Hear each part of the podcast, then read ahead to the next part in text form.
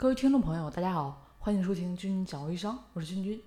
那么今天呢，跟大家谈一下微商怎么做才能做大做强。那微信朋友圈营销，许多人都犯了一个致命的错误啊，就是因为没有实质性的内容，或者说是广告太多啊，导致这边呢被拉黑。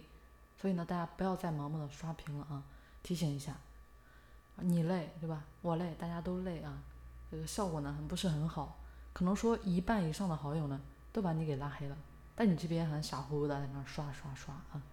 这里呢有几个方面啊，大家要注意一下。首先呢就是你的这个微信头像，头像呢可以是本人啊，或者说是和产品相关的，大家不要用一些大众头像啊，至少呢是让人记得住了吧。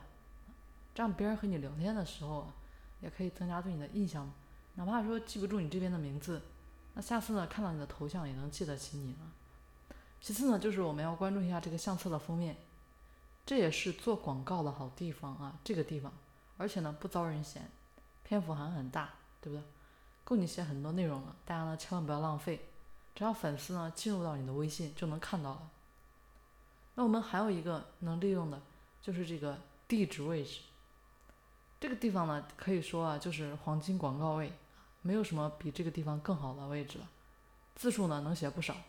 那点进去还能看到这个电话，关键呢还不占地方啊，不影响客户的体验。每一条微信我们都是一条广告啊，那简直大家是不是就可以说这个地方是不是你大家的福音呢？也是微信给大家的一点福利啊，大家该利用起来的时候要利用起来。那关于这个微信昵称呢，这个就不用多说了吧，一个好的名字啊，确实是很难取。但是能想到一个好名字，那个效果啊，也绝对是事半功倍的。所以名字呢，必须和你的产品能相互联系啊。比如像什么土豆哥啊，像什么豆腐西施啊，这个包子东施这些呢，不算经典啊，但也算相当还行的名字。至少呢，看名字知道做什么的。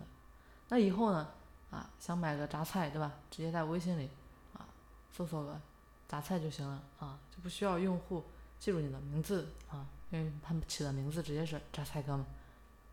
那还有啊，就是我们这个微信的个性签名，这个就可以配合自己的名字啊进行介绍自己的产品了，让客户更加深入的了解我们产品。当然呢，也可以做硬广告啊，客户关注我们先看到的是名字和签名，所以签名呢还是很重要的，至少要达到加深。这边客户印象的一个效果。那接下来呢，我们说一下这个微信朋友圈的一个互动。说了这么多啊，其实最重要的啊，我们也可以把它称为啊这个灵魂的东西，那就是互动啊。这个真的很重要啊，大家想做这个微信营销就必须要会的东西。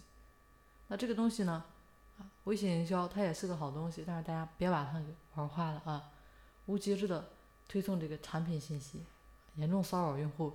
这些呢还不在少数，啊，有些呢，有些人可能听到了，但是呢也还在做啊，这样做的后果只有一个，就是被拉黑。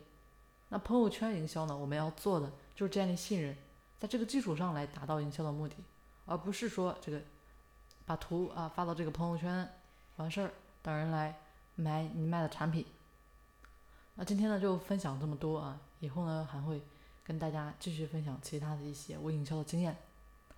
今天就先说到这里，我们下期节目再见。